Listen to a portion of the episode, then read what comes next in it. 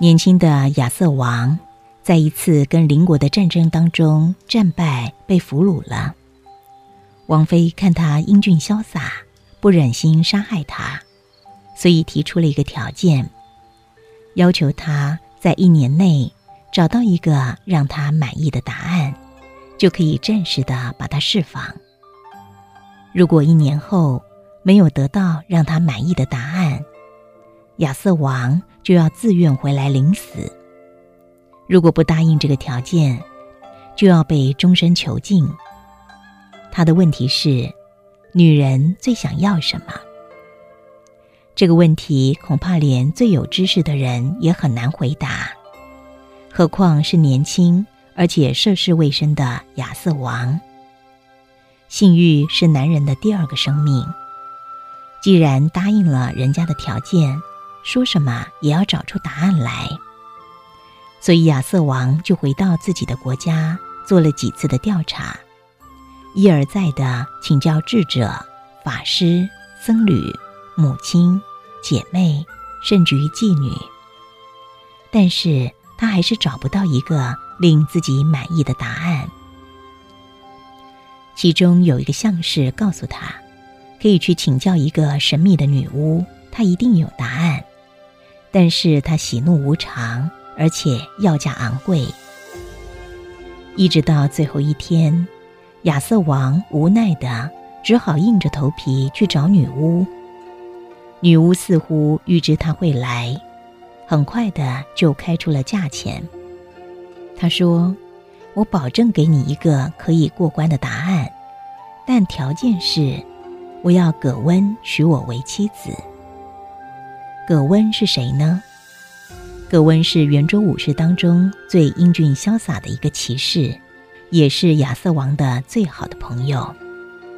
亚瑟王打量着眼前的女巫，他心想：面目狰狞，驼背如钟，牙齿稀落，口气恶臭，还不时地发出淫荡的笑声。他心想，绝对不能卖友求生，所以当下就拒绝了女巫。准备明天动身去领死。可是随从呢，把当天的状况告诉了葛温。葛温有感于亚瑟王对于朋友的义气，决定牺牲自己。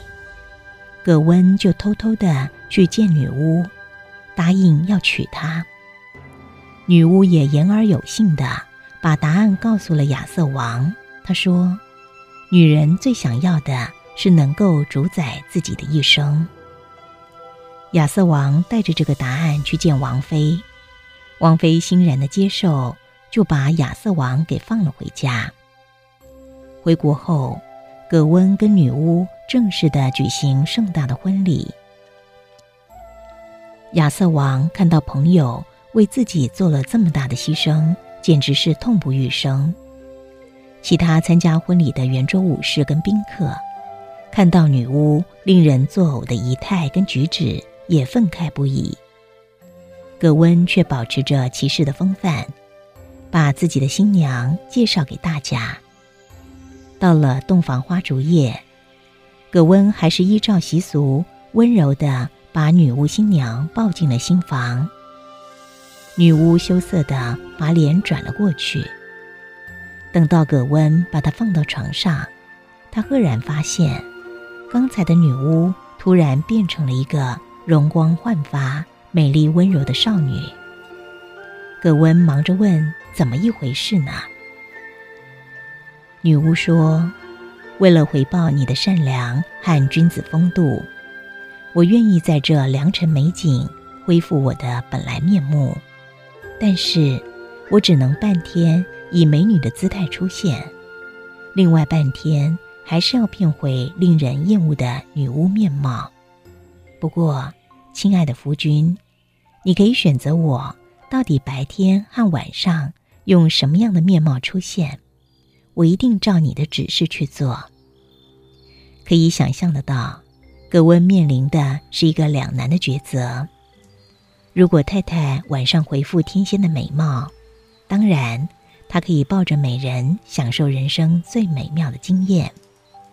但是白天却必须面对周围朋友对于妻子的厌恶，但反过来，却要终身忍受孤枕难眠的痛苦。在这也忍不住问问所有的朋友们：假如你是葛温，你的选择是什么呢？猜猜看，葛温的选择究竟是什么？